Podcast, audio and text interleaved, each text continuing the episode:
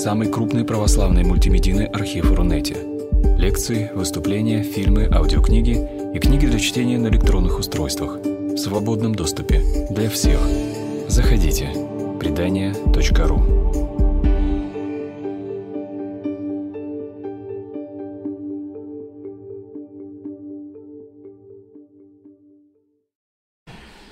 Вот наша сегодняшняя тема, она такая довольно непростая. Пушкин и христианство. А, сразу скажу, что вот вчера мы говорили об этом, ну не об этом, мы говорили просто вот о чем с катехуменами Федоровского собора. Может ли человек неверующий быть гармоничным и добрым? Может. Может, конечно. И Пушкин – это один из примеров. Но в жизни Пушкина произошло такое счастливое событие, потому что он свою личную такую бытийную полноценность соединил с живыми отношениями с Богом. Вот с ним это произошло. И сегодня мы именно об этом и поговорим, о том, каков был духовный путь Пушкина. На эту тему, на тему о религиозности Пушкина, о его отношении к христианству, есть немало хороших работ. И я больше всех люблю книгу э, Бориса Васильева, который был духовным чадом отца Алексея Мечева который был, э, в свою очередь, одним из наставников отца Александра Меня. И вот он написал такую книжечку «Духовный путь Пушкина». Она издана, и можно ее почитать. В интернете она выложена. Пожалуйста, можно даже в библиотеку не ходить. Так вот, э, Васильев начинает свои размышления с того, что душа человека раскрывается только во времени –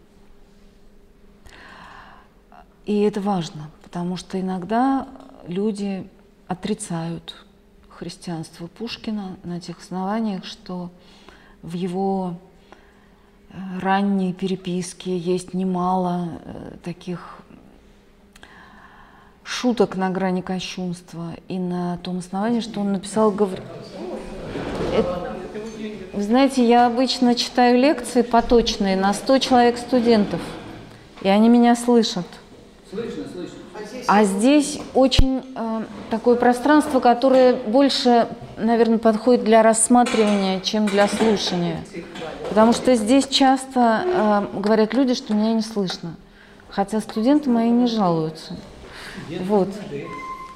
Ну, э, извините, пожалуйста, мы просто постараемся говорить громче и, и сесть поближе, и тем самым все наши вопросы э, утихнут.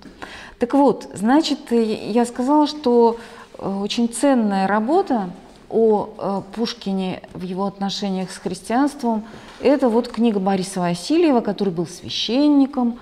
Это человек из катакомбной церкви, вот той самой церкви, которая сохранила лучшие традиции русского православия в самые тяжелые времена. Ну и вот он как э, человек, который очень любил Пушкина, очень интересовался его творчеством – он э, поставил своей целью описать именно духовный путь Пушкина, потому что один из основных тезисов э, вот, э, отца Бориса Васильева заключается в том, что Пушкин, как и любой человек, должен рассматриваться как такое явление, которое развертывается во времени. Душа человека живет во времени, говорит Васильев, и познается во времени. И поэтому он в своей книге рассматривает произведения Пушкина, начиная там с самых ранних лицейских стихов и заканчивая последними. И тогда становится видно, что Пушкин действительно проделал определенный путь.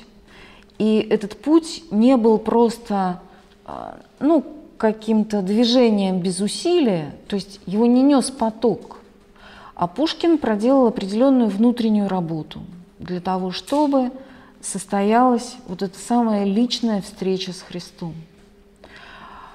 А, о которой тоже говорит отец Борис, и это очень прекрасно, потому что действительно христианство есть не что иное, как личные отношения со Христом. Об этом мы очень часто забываем, потому что иногда нам кажется, что христианство это ну, такая философия, или такая идеология, или такая мораль.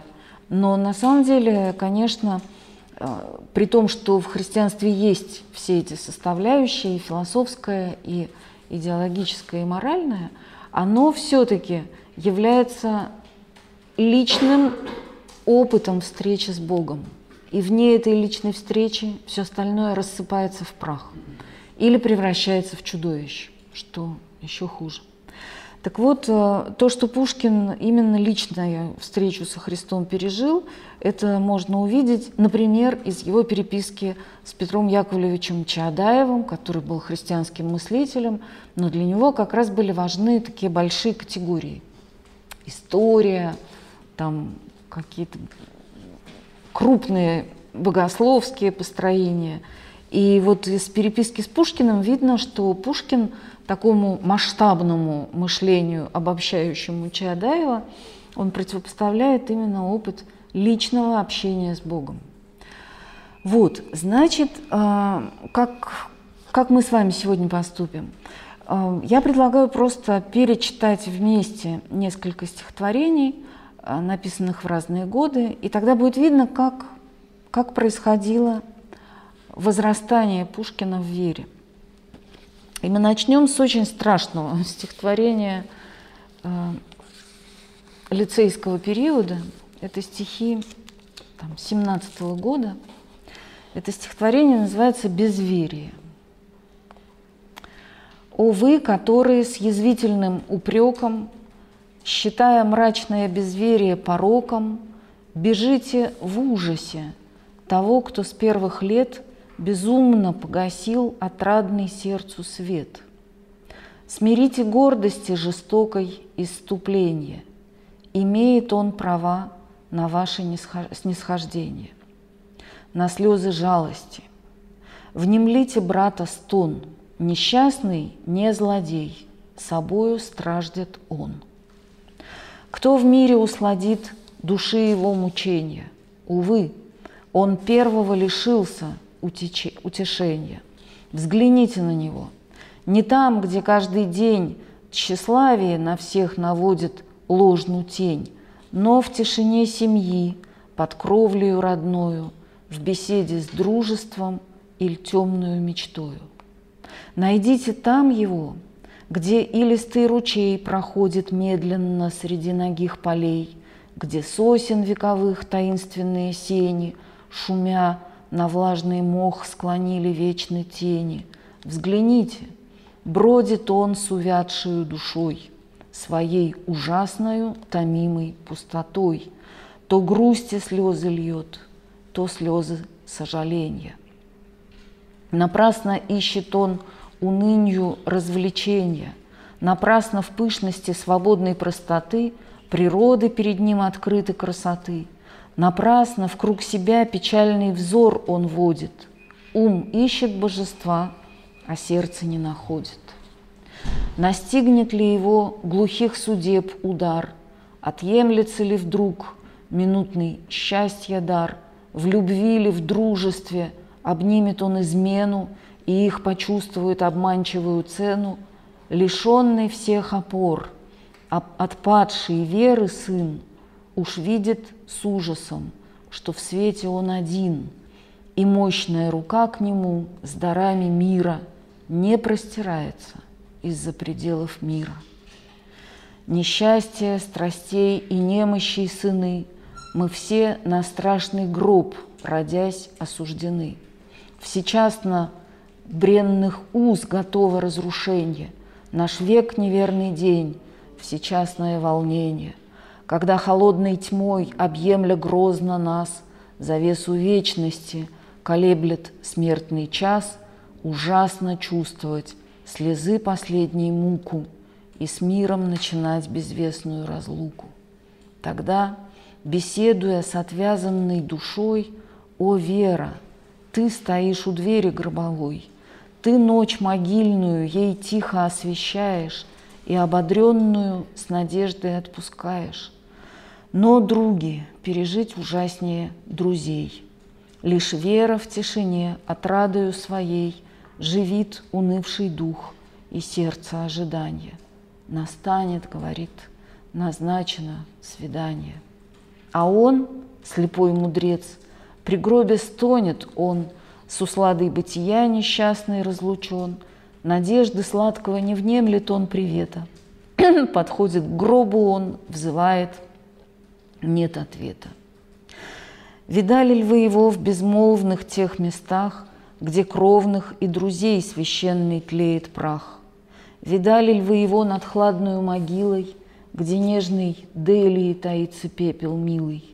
К почившим позванный вечерней тишиной, К кресту приникнул он бесчувственной главой, Стенанья изредка глухие раздаются, Он плачет, но не те потоки слез льются, Которые сладостны для страждущих очей И сердцу дороги свободою своей, Но слез отчаяния – но слез ожесточения. В молчании ужаса, в безумстве иступления дрожит, и между тем под сенью темных ив, у гроба матери колено преклонив, там дева юная в печали безмятежной возводит к небу взор, болезненный и нежный. Одна туманную луной озарена, как ангел горести является она, вздыхает медленно, могилу обнимает – все тихо в круг его, а кажется, внимает. Несчастный на нее в безмолвии глядит, качает головой, трепещет и бежит. Спешит он далее, но вслед унынье бродит. Во храм Левышнего с толпой он молча входит, там умножает лишь тоску души своей. При пышном торжестве старинных алтарей, при гласе пастыря, при сладком хоров пенье, тревожится его безверие мучения. Он Бога тайного нигде, нигде не зрит. С померкшую душой святыни предстоит, холодный ко всему и чуждый к умилению. С досадой тихому внимает он моленью. Счастливцы, мыслит он, по что не можно мне, страстей бунтующих в смиренной тишине – забыв о разуме и немощном, и строгом, с одной лишь верою повергнуться пред Богом. Напрасный сердце крик. Нет, нет, не суждено ему блаженство знать. Безверие одно, по жизненной стезе во мраке, вождь унылый, влечет несчастного до хладных врат могилы. И что зовет его в пустыне гробовой, кто ведает, но там лишь видит он покой. Ну вот это довольно страшное стихотворение для человека, которому там 17-18 лет, да, потому что человек действительно стоит над бездной, перед ним уже сейчас разверзлась могила, которая даже желанна, потому что только в пустыне гробовой он надеется найти покой своему сердцу. И вот не зря Пушкин говорит здесь о том, что безверие – это страдание. Стихи обращены к религиозным моралистам, которые, как он говорит здесь, считают мрачное безверие пороком.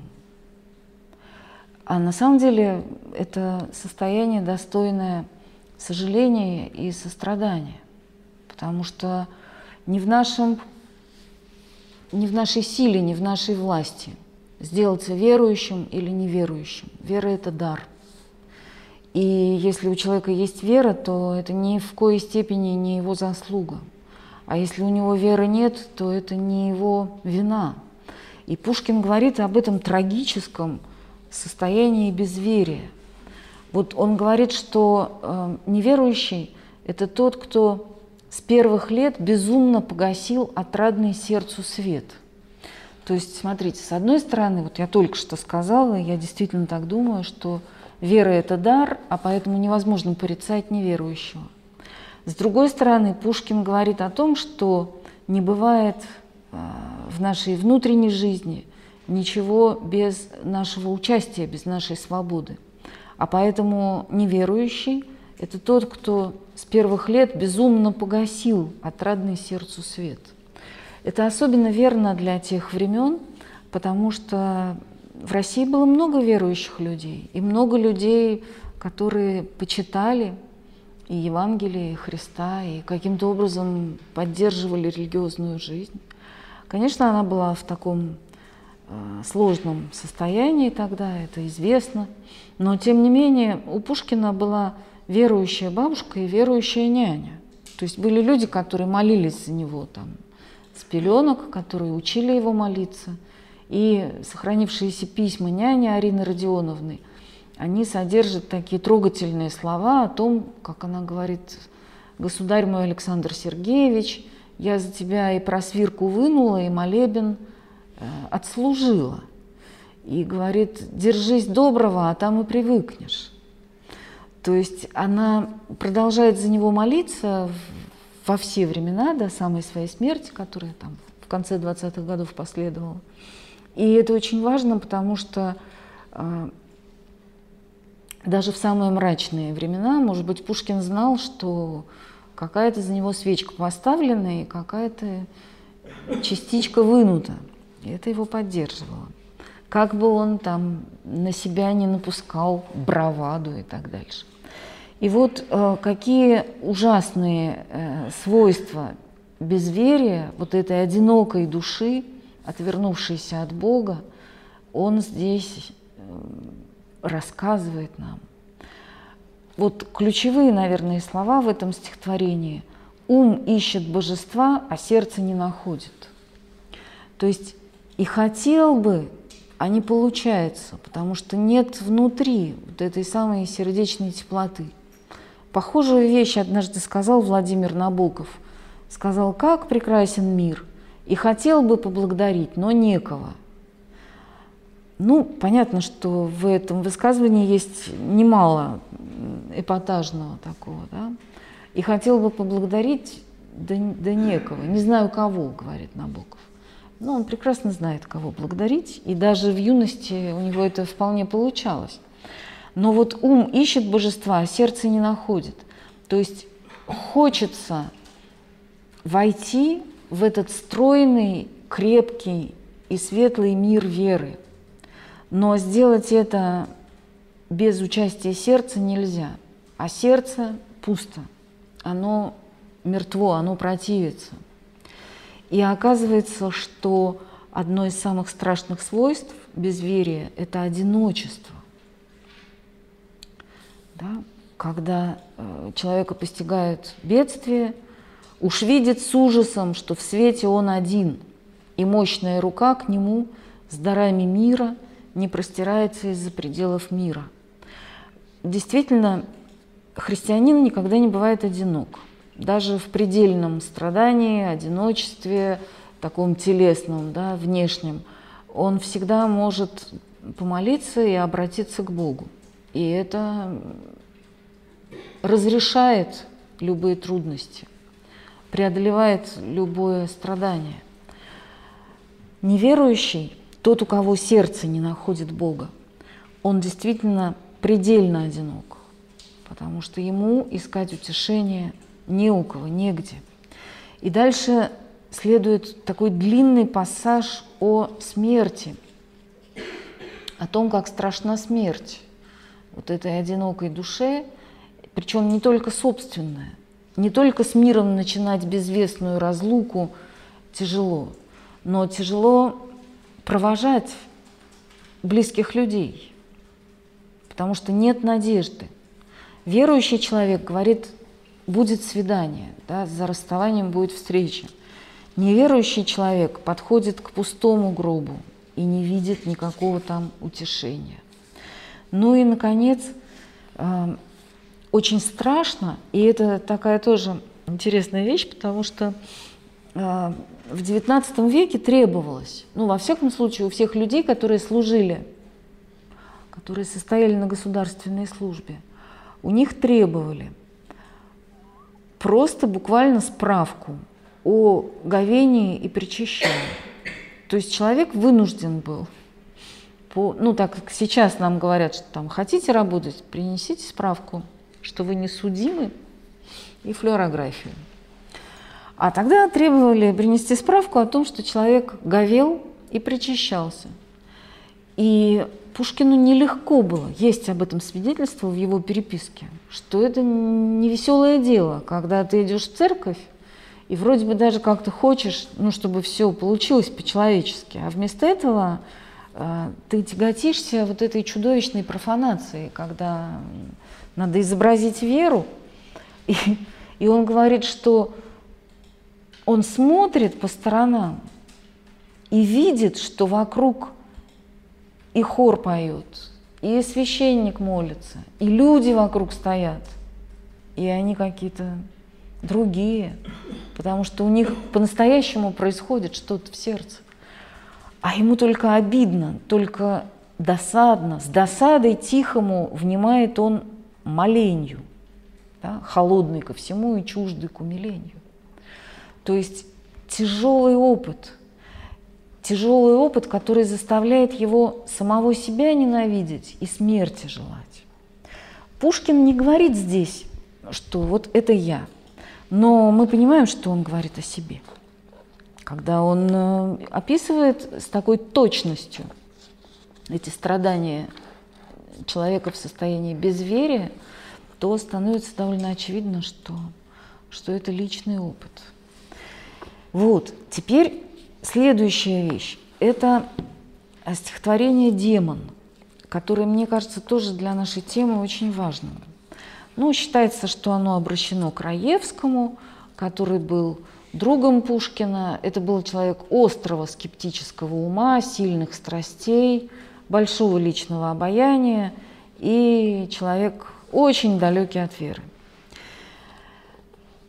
В те дни, когда мне были новые все впечатления бытия, и взоры дев, и шум дубровы, и ночью пенье соловья, когда возвышенные чувства, свобода, слава и любовь, и вдохновенное искусство так сильно волновали кровь, часы надежд и наслаждений, тоской внезапной осеня, тогда какой-то злобный гений стал тайно навещать меня.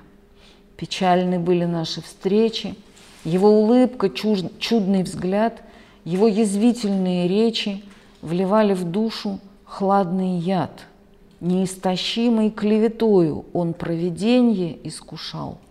Он звал прекрасное мечтою, он вдохновенье презирал. Не верил он любви, свободе, на жизнь насмешливо глядел, и ничего во всей природе – благословить он не хотел. То есть демон – это дух скепсиса, это дух э, такой всеобщей иронии, которая подвергает все на свете сомнению и испытанию. Все презирать, обо всем иметь э, пренебрежительное мнение. Это один из плодов, конечно, XVIII века, потому что вот этот самый иронический, критический разум, который никогда ничего не принимает на веру, который э, считает иллюзиями и просто волнением э, там, физических каких-то сил все прекрасное. И любовь, и свободу, и искусство. Этот демон начинает его искушать.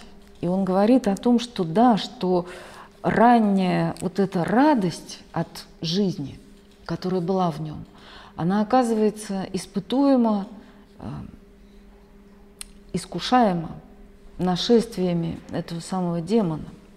И что еще, вот мне кажется, здесь важным, это то, что и ничего во всей природе благословить он не хотел.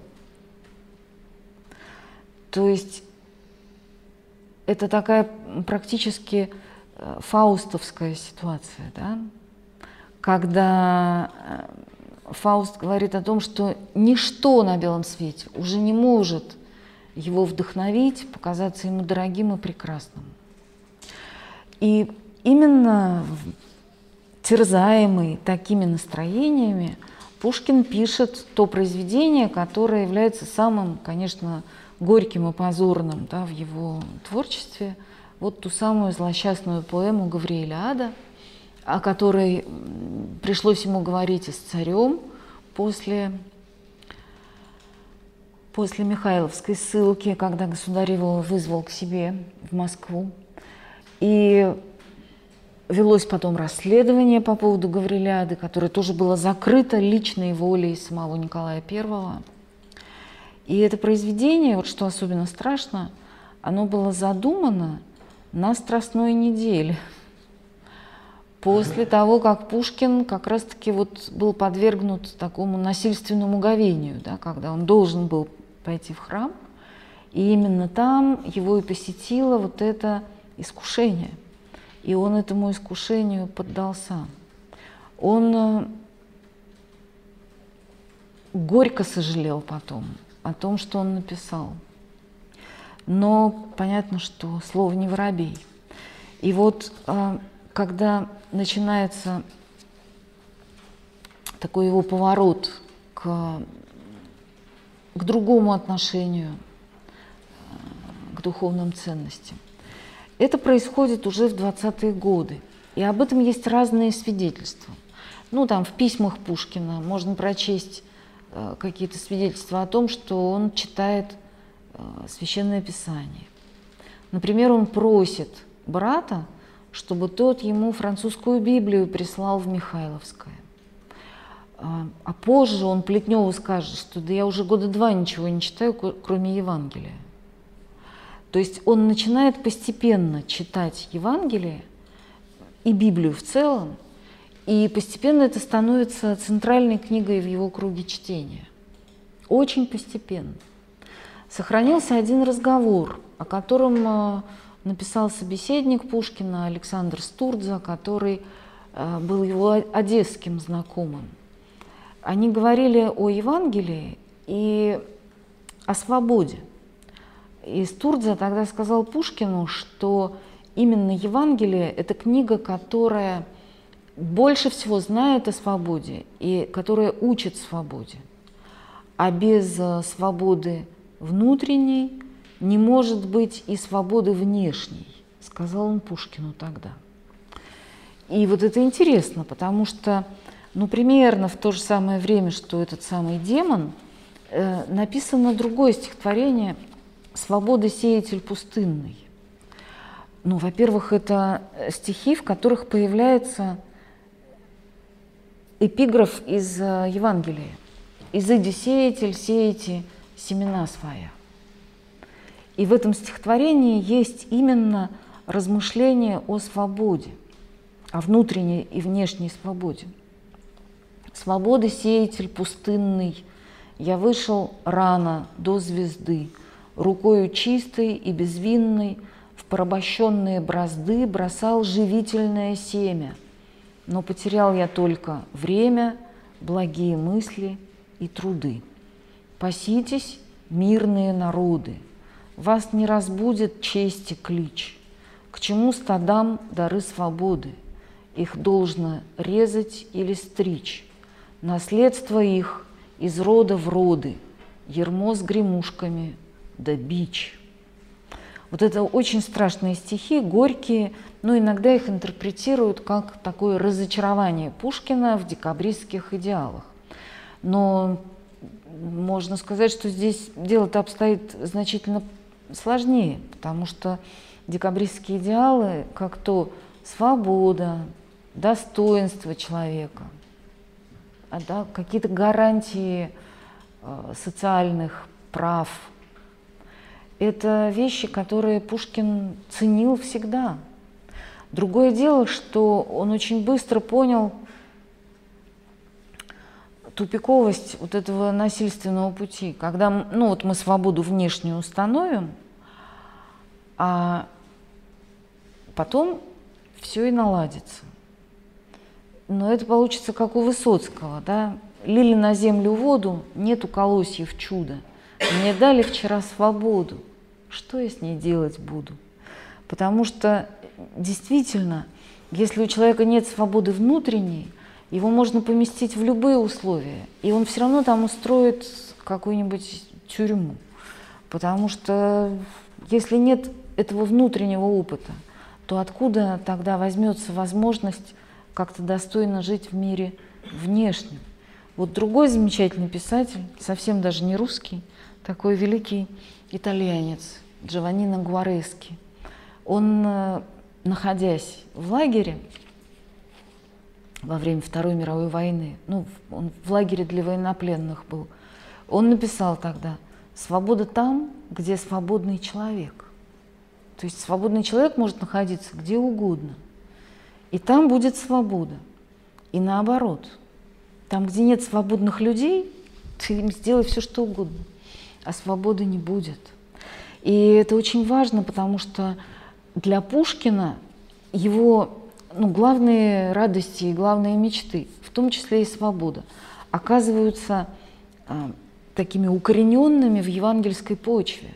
То есть как только он становится взрослым, как только вот этот вихрь гедонизма, в который он попадает еще в лицее, но в лицее он больше мечтает о разных страстях и удовольствиях. Когда он там про Вакха и Венеру пишет, то это больше мечты, чем реальность. Но потом-то он через все это пройдет по полной программе, извините за грубость. Он погрузится в этот мир страстей – и это ему дорого обойдется. Но когда он начинает выходить из этого состояния, то для него действительно христианская книга, главная, Евангелие, это, она становится книгой жизни. И вот, как ни парадоксально, один из таких первых опытов э, высокой э, христианской поэзии – это подражание Корану. Хотя, казалось бы, где тот Коран и где Христос – но тут надо сказать, что, во-первых, мусульмане, они ведь пророка Иису и мать его Мариам почитают как собственных святых, то есть они нам не так чужды, как нам иногда кажется. А во-вторых, вот если мы перечитаем подражание Корану, ну, может быть, мы не будем их все перечитывать, ну, какие-то я вам парочку там стихов прочту, то мы увидим, что его в Коране вдохновляет больше всего не какая-то восточная такая узорчатая символика, а его вдохновляет там то, что Коран унаследовал из библейского богословия. Вот эти монотеистические великие ценности богообщения, свободы, там, благодарения и так дальше. Ну вот я вам немножко процитирую подражание Корану. «Земля недвижна, Небо, своды, Творец, поддержаны тобой, да не падут на сушь и воды, и не подавят нас собой. Зажег ты солнце во вселенной, да светит небу и земле, как лен елеем напоенный в лампадном светит хрустале. Творцу молитесь, Он могучий, Он правит ветром, в знойный день на небо насылает тучи, дает земле древесну сень. Он милосерд, он Магомету открыл сияющий Коран, да притечем и мы ко свету, и да падет сочей туман. Ну, во-первых, здесь э, такая чисто библейская космология, потому что мы помним из книги Бытия, что Господь отделил э, верхнюю воду от нижней, и это была это был момент, когда э, ну, появилось пространство, то самое, да, где вот расположились наше время и наша Земля. И Пушкин вот эту самую космологию здесь воспроизводит, да, да не падут на сушь и воды, и не подавят нас с собой. То есть да не обрушится та верхняя вода, которая находится за, э, за небосводом. И Пушкин к этому делает чудное такое примечание. Он говорит, плохая физика – но зато какая смелая поэзия. Вот. И смотрите, здесь, в этом стихотворении, главное – это дух благодарения. Творцу молитесь, потому что все, что есть на свете, и небо, и земля, и солнце, которое э, животворит весь этот мир, Это дары Божьи. Да притечем и мы ко свету, и да падет сочей туман. Это обращение к Богу, которое не только для Корана характерно, но прежде всего оно характерно именно для библейского э, богословия, для библейской поэзии. Потому что Христос – это свет истинный, просвещающий всякого человека, грядущего в мир. Или вот другой стишок, короткий, из этого цикла «Подражание Корану». «Восстань, боязливый, в пещере твоей святая лампада до утра горит. Сердечной молитвой, пророк, удали печальные мысли, лукавые сны. До утра молитву смиренно твори, небесную книгу до утра читай. Но это тоже апостол Павел, да, восстань спящий, и да укрепит тебя, да просветит тебя Христос. То есть это очень странно, что Пушкин, казалось бы, пишет про Коран, но он извлекает оттуда именно то, что наполняет его христианским таким вдохновением – ну и, наконец, вот последнее стихотворение, девятое из этого цикла, оно довольно длинное, начинается оно «И путник усталый на Бога роптал, он жаждой томился и тени алкал, в пустыне блуждая три дня и три ночи, и зноем и пылью текчимые очи с тоской безнадежной водил он вокруг, и, кладясь под пальмою, видит он вдруг».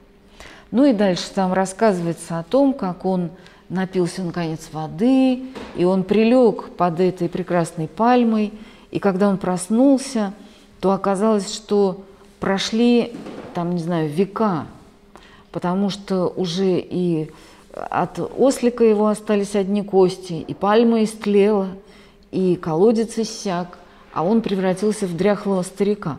И вот какой тут финал этого стихотворения – и горем объятый мгновенный старик, рыдая, дрожащей головою поник.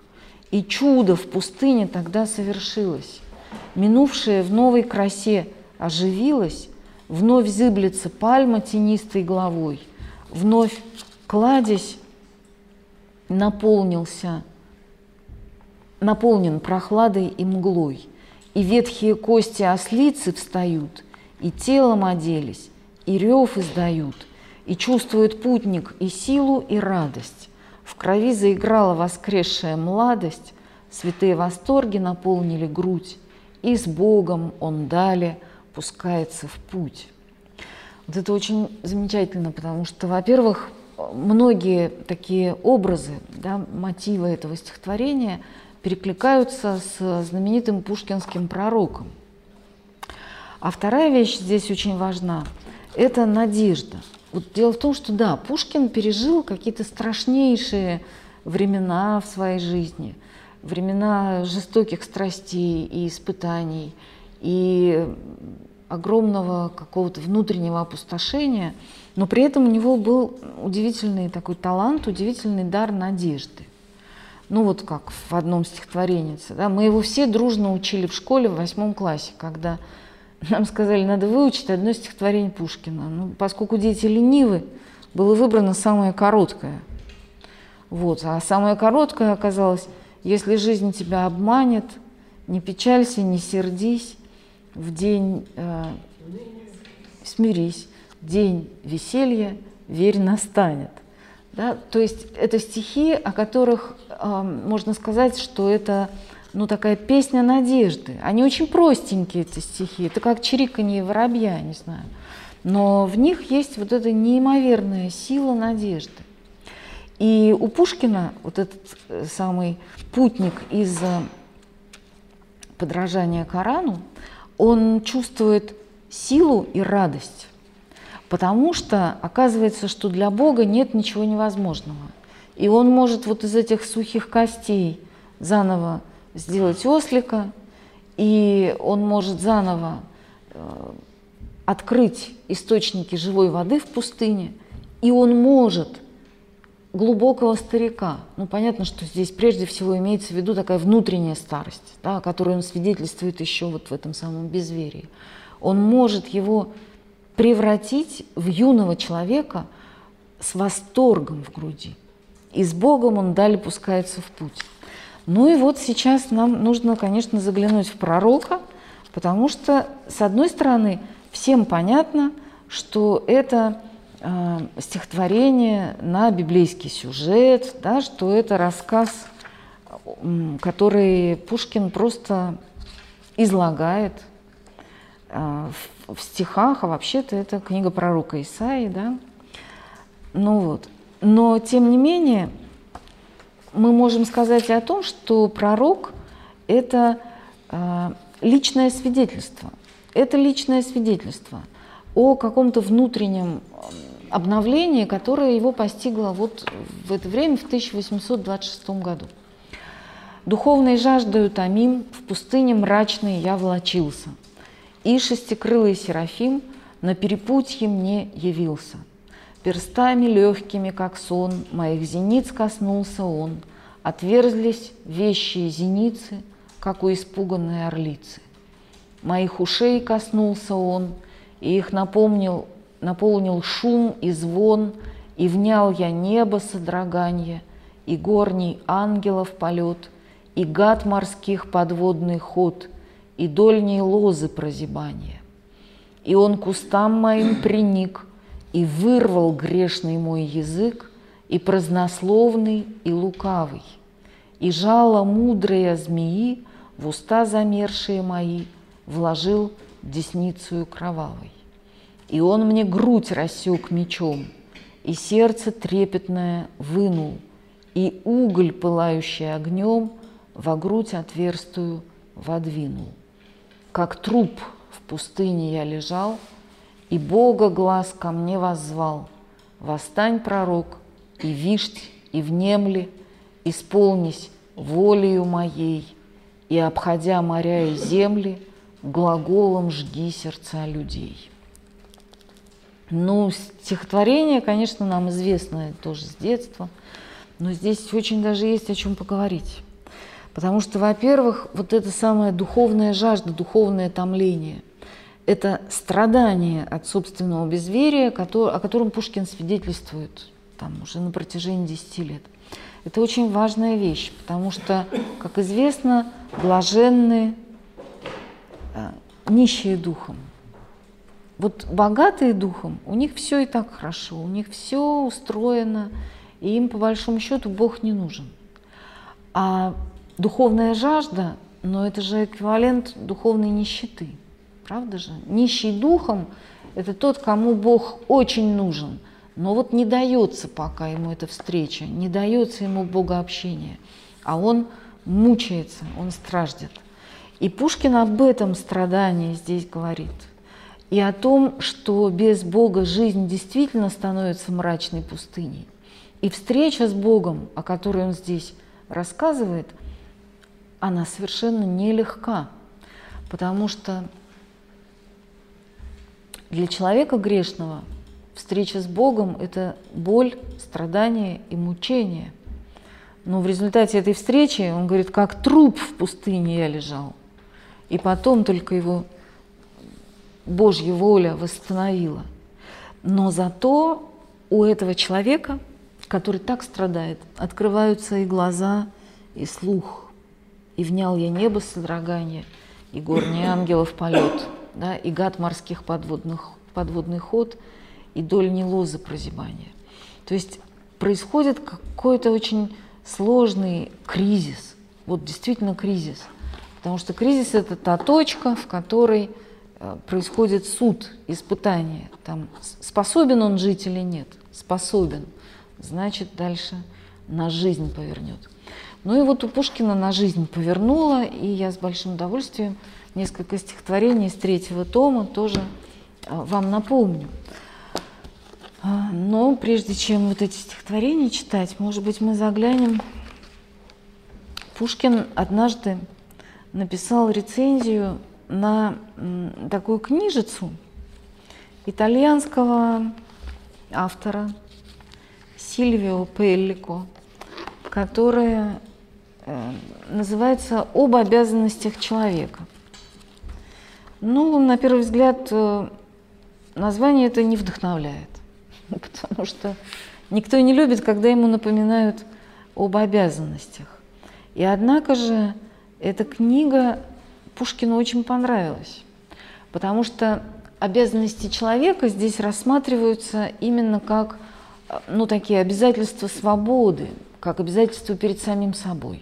Что я должен сделать для того, чтобы быть достойным звания человека, скажем так. И вот Пушкин пишет на эту книжечку рецензию, она появляется в его «Современнике» в 1936 году. И можно сказать, что это уже такое зрелое, ну, едва ли не последнее слово Пушкина.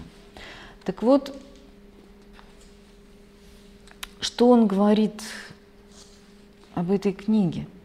Он начинает свою рецензию с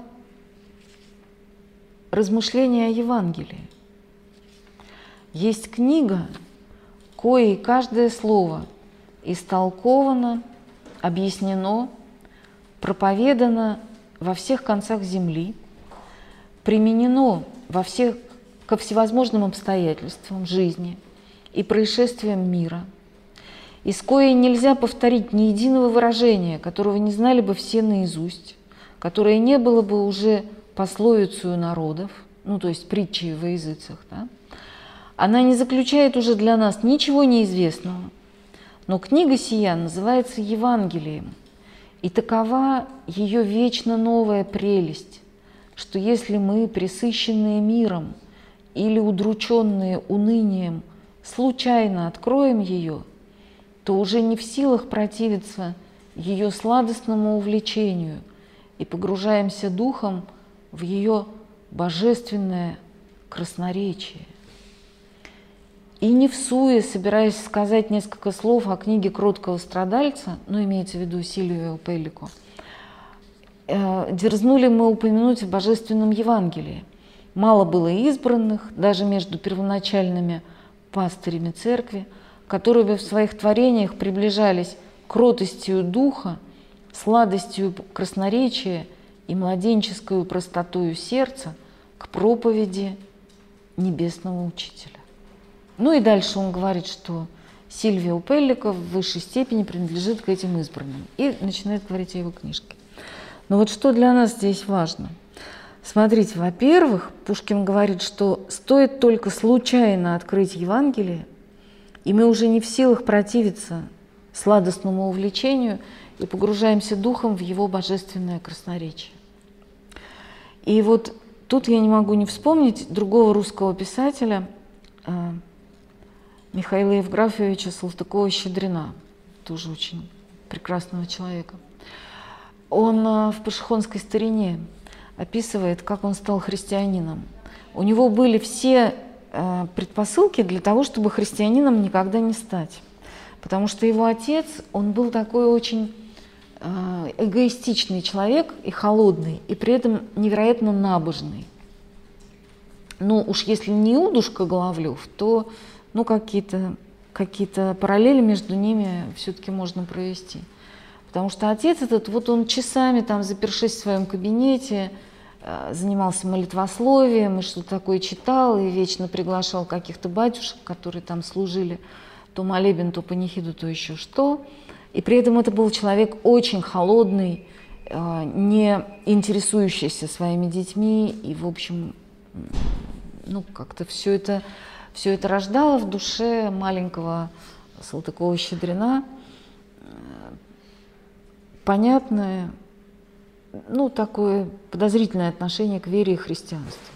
Потому что если христиане вот такие, то зачем тогда быть христианином? Но тут кончилось его домашнее образование, и ему надо было поступать в гимназию. А там надо было сдавать вступительный экзамен по закону Божию.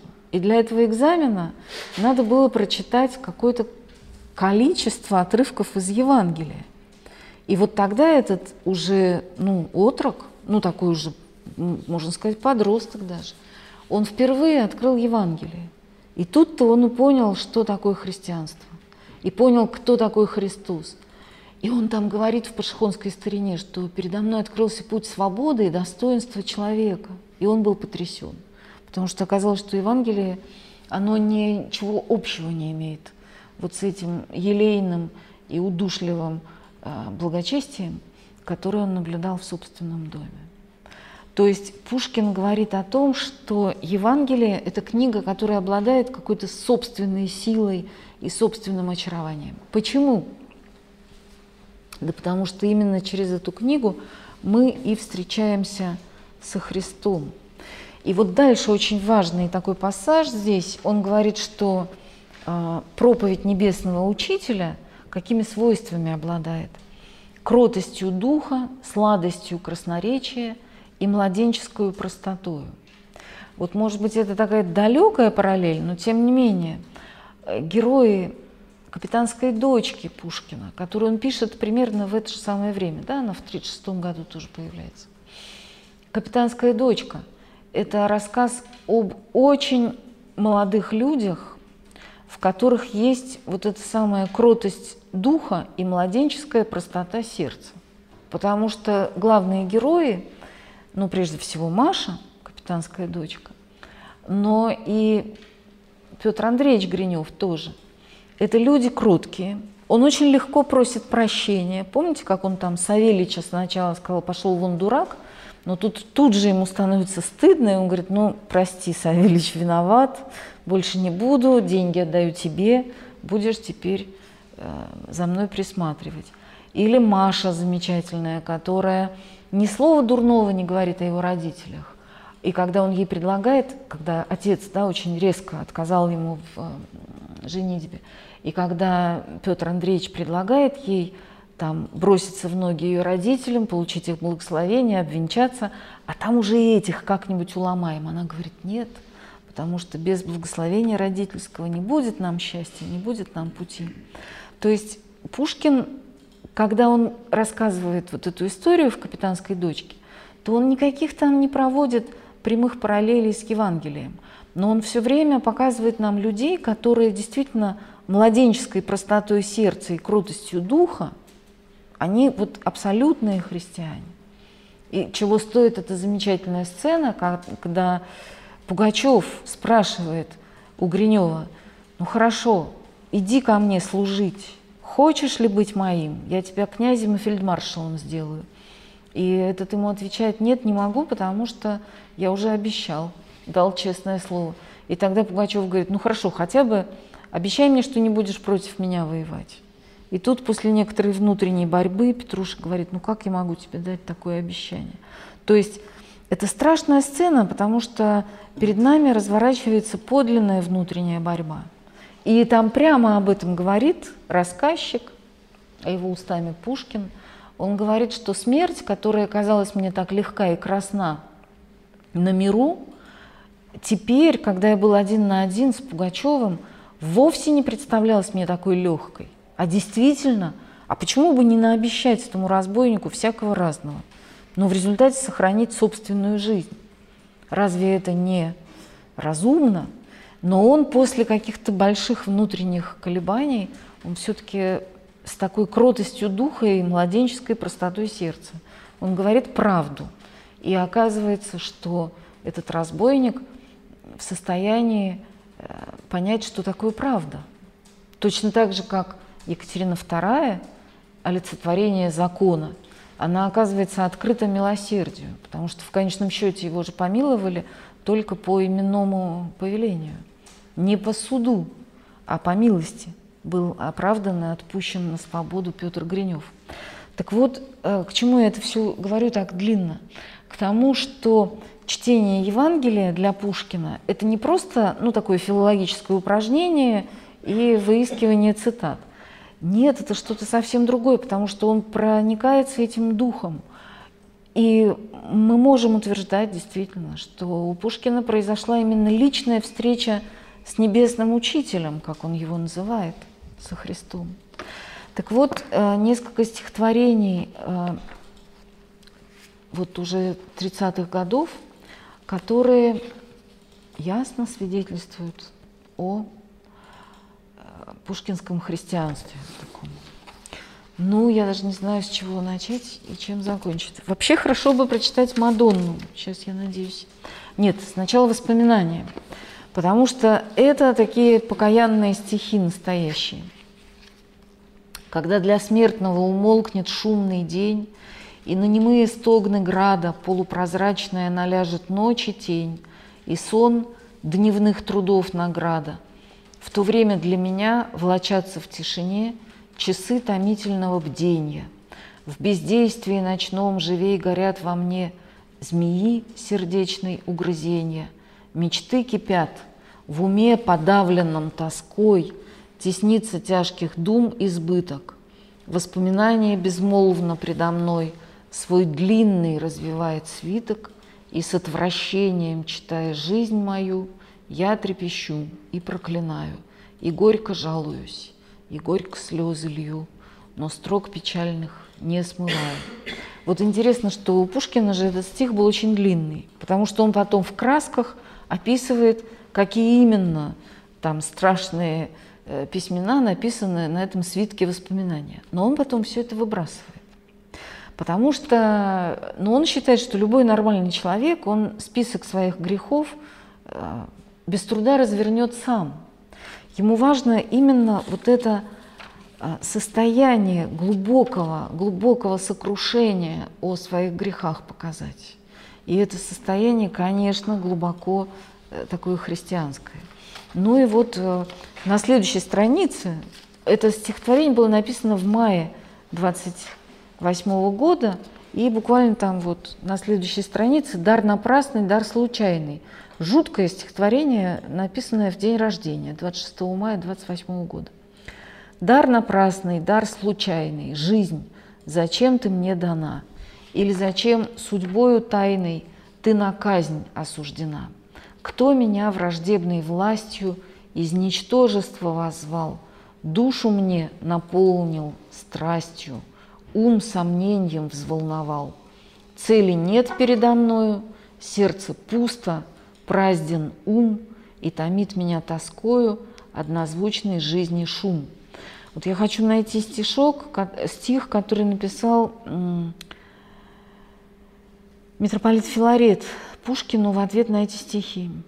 Пушкин был потрясен тем, что владыка Филарет, митрополит Московский, первое лицо Русской Православной Церкви, ответил ему вот на это стихотворение. Он получил эти стихи через Елизавету Михайловну Хитрову, которая была его другом и дочерью Михаила Илларионовича Кутузова. И, и вот, сейчас я надеюсь найти. А вот – а, что пишет Филарет Пушкину? Не напрасно, не случайно жизнь от Бога нам дана. Не без воли Бога тайной и на казнь осуждена. Сам я своенравной властью зло из темных бездн возвал. Сам наполнил душу страстью, ум сомнением взволновал. Вспомнись мне, забвенный мною, просияй сквозь сумрак дум, и созиждется, и созиждется тобою сердце чисто, светил ум.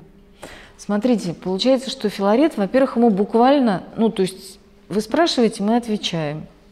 Да? Зачем дана? Напрасно? Не напрасно. Да? Не без воли Бога тайна и на казнь осуждена. И дальше он говорит, сам я виноват. Да? И, и это, конечно, э, что-то такое, что Пушкин, ну, грубо говоря, и без Филарета понимает, потому что он еще в раннем стихотворении «Безверие» говорит о том, что безверие – это в некотором смысле результат нашего выбора, э, нашего такого внутреннего действия, когда мы отворачиваемся от воли Божьей. Но Филарет указывает ему еще путь, потому что, ну вот как однажды в юности я там исповедовалась одному священнику – и говорю, не Господи, а батюшка, вот вера моя очень слаба. Что мне делать? Он говорит, а вы молитесь Богу, Господи, укрепи мою веру.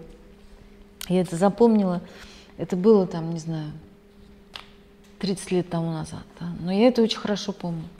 Потому что действительно Забыл Бога? Ну так помолись Ему и скажи, Господи, я Тебя забыл, помоги мне Тебя вспомнить. Вспомнись мне, забвенный мною, просияй сквозь сумрак дум, и созиждется Тобою сердце чисто, светил ум. И вот Пушкин, получив это стихотворение, он, во-первых, был потрясен и восхищен тем, что, э, тем, что ему ответил владыка Филарет. И он пишет ему замечательный ответ. В часы забав или праздной скуки Бывало лирия моей Вверял изнеженные звуки Безумства, лени и страстей. Но и тогда струны лукавой Невольно звон я прерывал, Когда твой голос величавый Меня внезапно поражал. Я лил потоки слез нежданных, и ранам совести моей Твоих речей благоуханных Отраден чистый был елей. И ныне с высоты духовной Мне руку простираешь ты, И силой кроткой и любовной Смиряешь буйные мечты, Твоим огнем душа согрета, Отвергла мрак земных сует И внемлет арфе Филарета В священном ужасе поэт. Ну, там есть и другой вариант. Там «Твоим огнем душа Полима отвергла мрак земных сует и внемлет арфе Серафима в священном ужасе поэт». Надо сказать, что митрополит Филарет – это, конечно, фигура недооцененная, можно сказать. Ну, то есть все знают его и относятся с уважением, но он был человеком э, колоссальных духовных даров, конечно, потому что он, например, был э, таким покровителем великого святого отца Алексея Мечева. И он был невероятным молитвенником Филарет и, и прекрасно знал русский язык. И, и синодальным переводом мы тоже обязаны ему. То есть э, для Пушкина вот эта фигура митрополита Филарета, это был ну, не, невероятно значимое такое лицо в его биографии. И эта переписка Пушкина с Филаретом, она ну, очень знаменательно, потому что можно сказать, что вот в этот момент отчаяния, да, в день своего 29-летия Пушкин достигает какого-то такого дна, отталкивается от него и дальше движется вверх.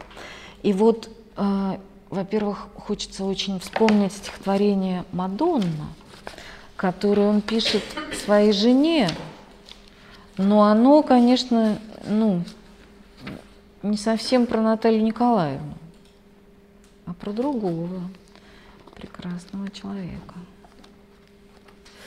Сейчас.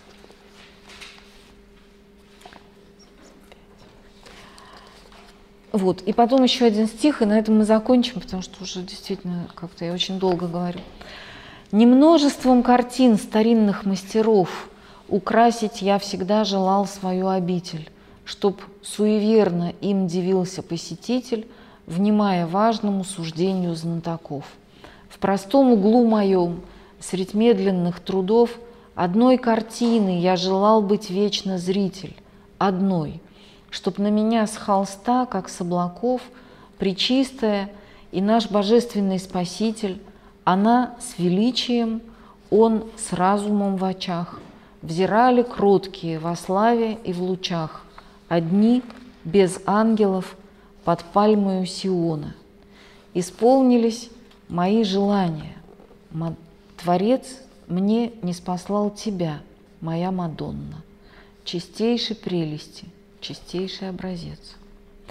Ну, у этого стихотворения есть своя там история, потому что в то время была выставлена картина, которая чуть ли не там приписывалась Рафаэлю, но оказалось, что это школа Рафаэля. И Пушкину эта картина невероятно нравилась, и потом он купил литографию с нее, и вот смотрел на это прекрасное изображение. Но смотрите, чего он хочет? Он говорит, хочу, чтобы на меня причистая и наш божественный Спаситель, она с величием, он с разумом в очах, взирали круткие во славе и в лучах. То есть созерцать божественную славу. Вот единственное желание. И Наталья Николаевна для него была ну, действительно такой средневековой, прям вот прекрасной дамой, через которую открывается милость Божья. И надо сказать, что последний цикл, вот этот каменноостровский цикл Пушкина, это свидетельство о уже глубокой и устойчивой вере. Пушкин э, перелагает стихами великопостную молитву Ефрема Сирина. Эти стихи исполнены каких-то чудеснейших э, размышлений христианских. И здесь настоящая свобода соединяется с настоящим смирением, я бы сказала. Ну вот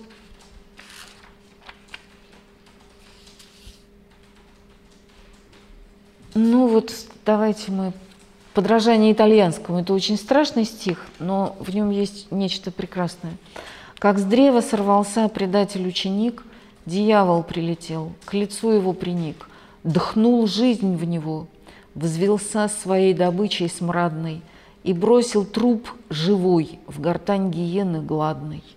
Там бесы, радуясь и плеща, на рога прияли с хохотом всемирного врага, и шумно понесли к проклятому владыке. И сатана, привстав, с весельем на лике, лобзанием своим насквозь прожег уста в предательскую ночь, лобзавшие Христа. То есть э, размышление об участи Иуды. Почему страшна вот эта посмертная жизнь, ну такая страшная, да, адская жизнь Иуды – потому что он прикоснулся э, своим лобзанием предательским к устам Христа. То есть Пушкин эту историю, это видно и в «Мирской власти», и в других стихах, вот эту историю Христа, его жизни, смерти и воскресения, он переживает как ну, абсолютно достоверную, действительную историю, которая имеет прямое отношение к его жизни. Вот, давайте мы на этом остановимся. Если у вас есть какие-нибудь вопросы, размышления или, э, или, или реплики, то, пожалуйста. Вот чьи слова Пушкин наше все принадлежат, и как вы к ним относитесь? Я к ним отношусь хорошо. Слова эти принадлежат, если я не ошибаюсь, Аполлону Григорьеву. Вот. И, ну, видите, речь-то идет о, о чем? Не о том, что Пушкин – это такой национальный идол, а о том, что эти слова говорят о действительно всемирной отзывчивости Пушкина, о том, что в его опыте внутреннем русская жизнь и характер русского человека отразились во всей полноте. Да, 1859 год, Аполлон Григорьев. Пушкин наше все, говорит Аполлон Григорьев. То есть не имеется в виду, что мы должны Пушкину поклоняться как кумиру, а имеется в виду, что это был человек, в котором, а, может быть, русский национальный характер, русская какая-то духовность, русская, русский способ мысли выразились наиболее гармонично и, и во всей полноте. Но вы знаете, я тут вот сегодня утром открыла в интернете там какой-то документальный фильм про Пушкина, миллион просмотров – ну, миллион просмотров в Ютубе бывает у каких-нибудь детективов, там, не знаю, ну, чего-то такого, да? А здесь просто документальное кино про Пушкина. Миллиону людей это интересно. Значит, мы по-прежнему с ним в каких-то находимся живых отношениях. Как прокомментировать Евгения Онегина, например, то есть христианской точки ну, Евгения Онегина с христианской точки зрения, во-первых, комментирует сам образ Татьяны, да, потому что вообще Пушкину, э, у него был очень большой э, такой любовный опыт, он очаровывался женщинами и так далее, но почему-то ему с ранней юности нравились женщины строгие, благочестивые и такие внутренне цельные, какими он и делает своих любимых героинь.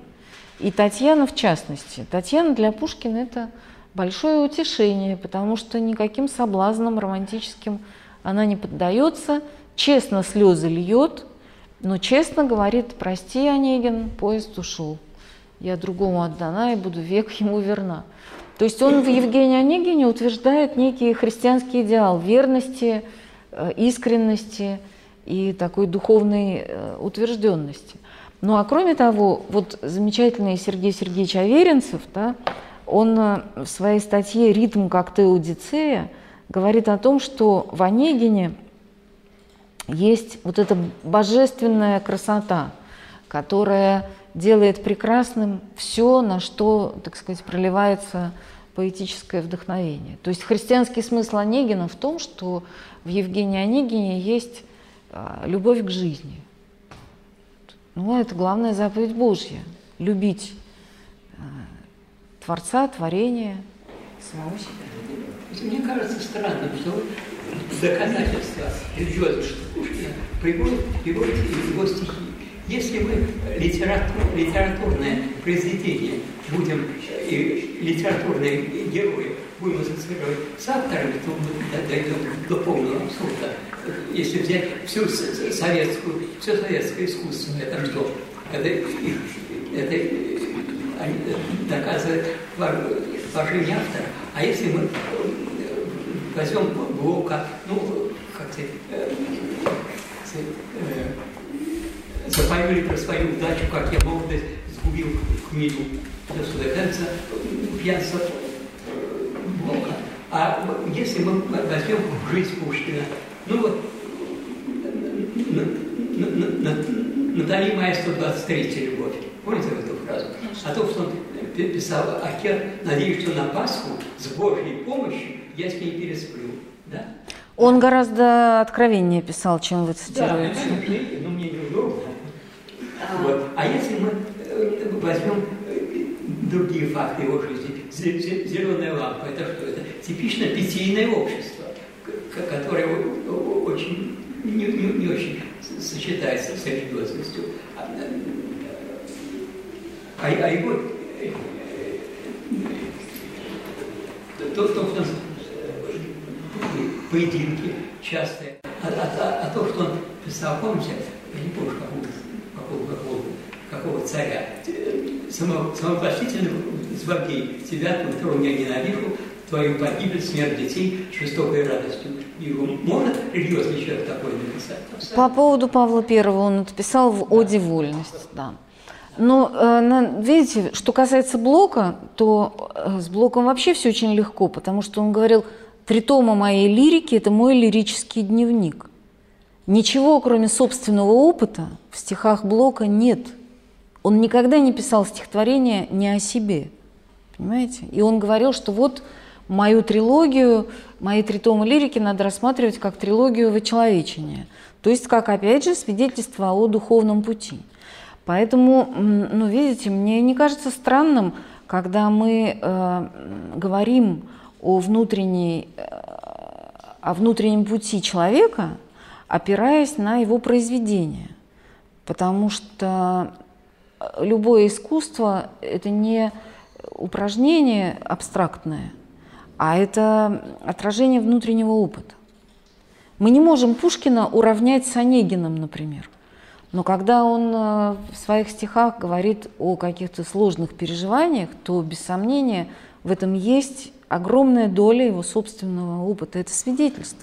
Эмоционального да. Не только эмоционального. Но а Пушкин ушел от религии, не, не, не, не пришел к религии, он не пришел к ней. Просто он вырос, он повзрослел, он устал от, от гонений по поводу э, его безверие. Для него проще было бы согласиться, вы хотите, чтобы я был верующим, ну хорошо, я буду верующим. Но, но никак в его жизни это не проявилось. Я бы хотела, чтобы вы привели аргументы в пользу своей позиции, а потому что... Вы готовились к лекции, а я конечно, я... Знаете вопрос? Да, если вы готовы. Да, можно, пожалуйста, давайте вопросы еще. Да. Вопрос можно? Проблеме, проблеме Пушкин и масоны есть какие-то свежие сюжеты? Свежих нету. Ну, вступил он когда-то в юности в эту ложу Овидий. И, общем... Мне кажется, это даже более занимательно. И, не знаю, не уверен. Ну как вот, ну на чем сейчас сходятся большинство? Ну ничего нового, все старое. Да, Пушкин Ну действительно... как-то все так неоднозначно. То ли вступил, то ли не вступил. как бы. Был он членом масонской ложи Овидий, но ложа это была такая. Самопальная. Ну, не, не, не ставили они перед собой таких великих задач, как э, там русские масоны, скажем, XVIII века. И участие Пушкина в этой ложе было довольно формальным, и очень скоро он как-то от этой своей масонской игры отошел. Решающего, решающего какого-то влияния на его духовную биографию его членство в ложе не оказало. Можно, может быть, такой наивный вопрос.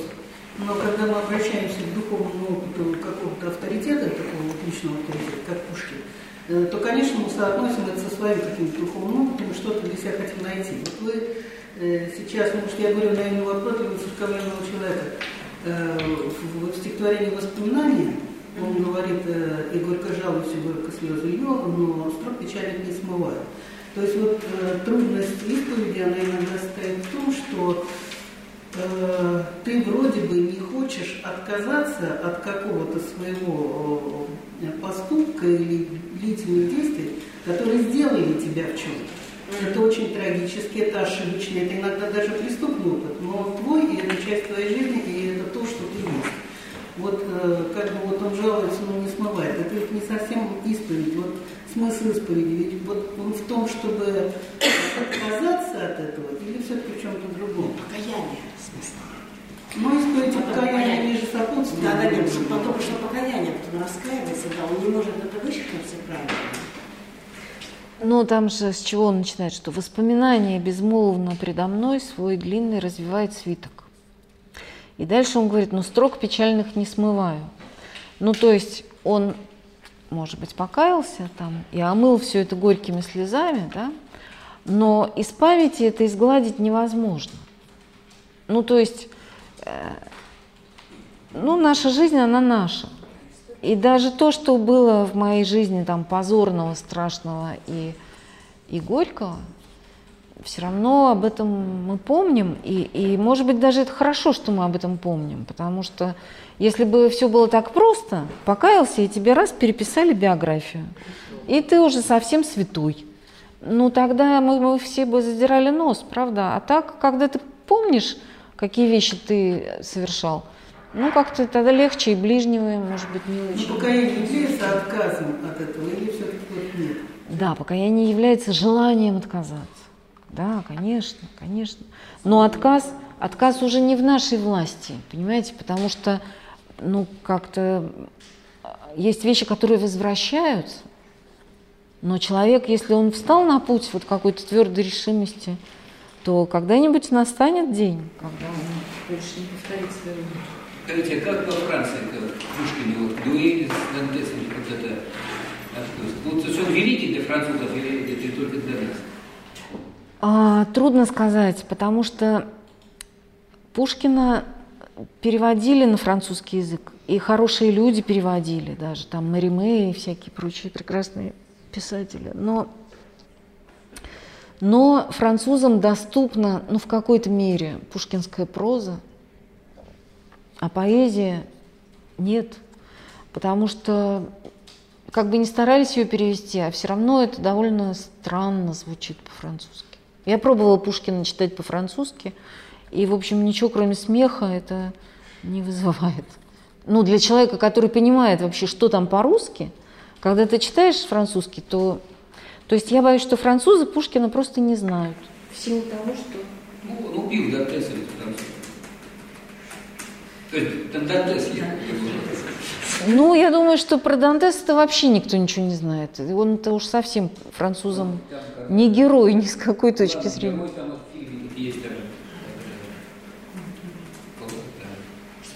Эдмон Дантес? Да, Ну, это однофамилец. В графе Монте-Кристо своего героя называет просто, э, просто Дюма этим именем, но к какому-то, э, ну вот, этому самому Жоржу Дантесу это никакого не имеет. Просто однофамилец. Может, он там стал депутатом каким-то, да? Ну, там, да. Поднялся. Там другая история. Ой. Я к чему говорю, что, может быть, я Пушкина, Пушкина не воздействие, если вот там, где-то этому столетии, в 37 году, вот, при Сталине там был такое, что это он, ну, он заявил, что я был бы на Сенатской площади тоже, когда спросил Николай Федорович. Ну и потом фильмы же было, у нас фильмы же были, по телевизору, что он там, по сути дела, какой-то заговор против Пушкина был. Пушкин выступил уже из национальной кстати, позиции, когда оценил там в это вот событие, ну, в Польше подавление восстания там наши, он сказал, что это построено там, французами, там все, англичанами. Вот. Там тоже это политика. Ну да, он интересовался политикой в определенное время. То есть это там сложных комбинация 23 года, ну, это, там, ну, есть такая книга, там, Дэвид Пушкин. Ну, даже не одна. Лучшая книжка про дуэль Пушкина, на мой взгляд, и не только на мой, кстати, Юрий Михайлович Лотман ее очень хвалил. Это книга Стеллы Лазаревны Абрамович, сотрудницы Всероссийского музея Пушкина у нас в Петербурге. Называется книжечка «Пушкин в 1836 году». Вот там она по документам, по всяким свидетельствам очень аргументированно раскладывает все обстоятельства, которые привели к Потом смерти. на смерть Пушкина, Лермонтова. Смерть поэта Да, называется. смерть Федора. Нас, что я помню, в школе нас наизусть заставили учить. В седьмом классе. Это же не просто так все там было. Так. И, то есть Лермонтов, по сути, он тоже уничтожить собирался. А вопрос-то такой. Сначала начиналось от христианства. Про От темы, Да. от темы христианства мы отошли, вот, наверное, вот. А в дверях вот этого ангел нежный, по-моему, Пушкина. Вот это, наверное, как его духовный путь. да. Молвой поникший сиял, а демон мрачный и мятежный, над темной бездной летал. Прости, он лег, тебя я не видел, и ты недаром не сиял. Не все в небе ненавидел, не все в небе презирал. Вот тоже интересно. Да, конечно. Да, вот очень тоже вот это вот такой духовный путь, вот тоже очень стихотворение. Почему, конечно, но духовный путь связан даже с христианством, даже связан с Россией. Я считаю, что тема как раз тут вот ваш спор, ну, как-то... Да нет, он как-то, ну, не совсем, да, все-таки как носитель русской культуры он не мог быть носителем, э, не носителем христианской веры. Ну, видите, конечно, можно по-разному. В советское время вообще Пушкина считали, так сказать, носителем демократических идеалов, то да сё. Но, да. Но мне кажется, что вот если просто внимательно читать, то видно, как меняется его а, круг интересов, образ мыслей и все такое. Спасибо вам большое. А вот декабристов назвал декабристами тоже Пушкин? Нет. Просто я про- прочитала там, что они пили. Я можно еще вопрос. А как это наш другой гигант, Лев Николаевич Толстой, еще хотя Пушкин не писал? А, сейчас мы да- давайте сначала выясним, кто придумал слово декабристы, потому что я как-то об этом никогда не задумывалась, если честно. политических и уголовных отключить, их просто стали называть декабристы. До этого их никто не называл декабристы. Как- Когда их стали называть декабристами? Каторге для того, чтобы как-то их мысли отделить от других, Заниматься. их стали называть декабристами. А политические другие. даже в советское время это уже Вызываю. Нет, ну Пушкин еще, вот, э, я читала, Пушкин в Михайловском. Они там уже советская книжка. советские. Конечно. Ну, конечно. Ну да, ну там все. Академик Нечкин, например.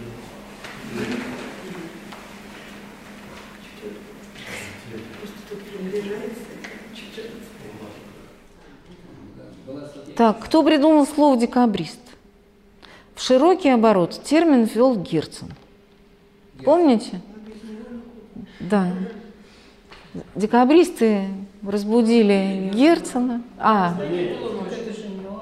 ну это Ленин, да? Это Ленин уже. Кому мешало, что ребенок спит? Вот, смотрите. В 1849 году Арестованный по делу Петрошевцев отставной поручик Черносвитов давал показания в Следственной комиссии, где упоминалось о государственных преступниках в Сибири, сосланных по делу 14 декабря. Их вообще в Сибири называют декабристами. Да-да-да. То есть это какое-то обиходное такое слово, которое появилось просто для того, чтобы отличить от других заключенных. Да. В широкий оборот термин ввел Герцен в некрологии Якушкину. Колокол номер 5, 1857 год.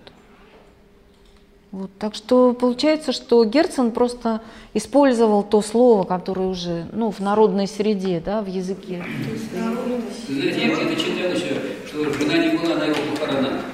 А, он еще не был на похоронах няни. Почему это? Да там могила его была за что отношения няни и, и... Ну, она... Это вот это сейчас воспринимаете. Нет, но на похоронах няни он не был, потому что доехать-то сколько времени нужно было.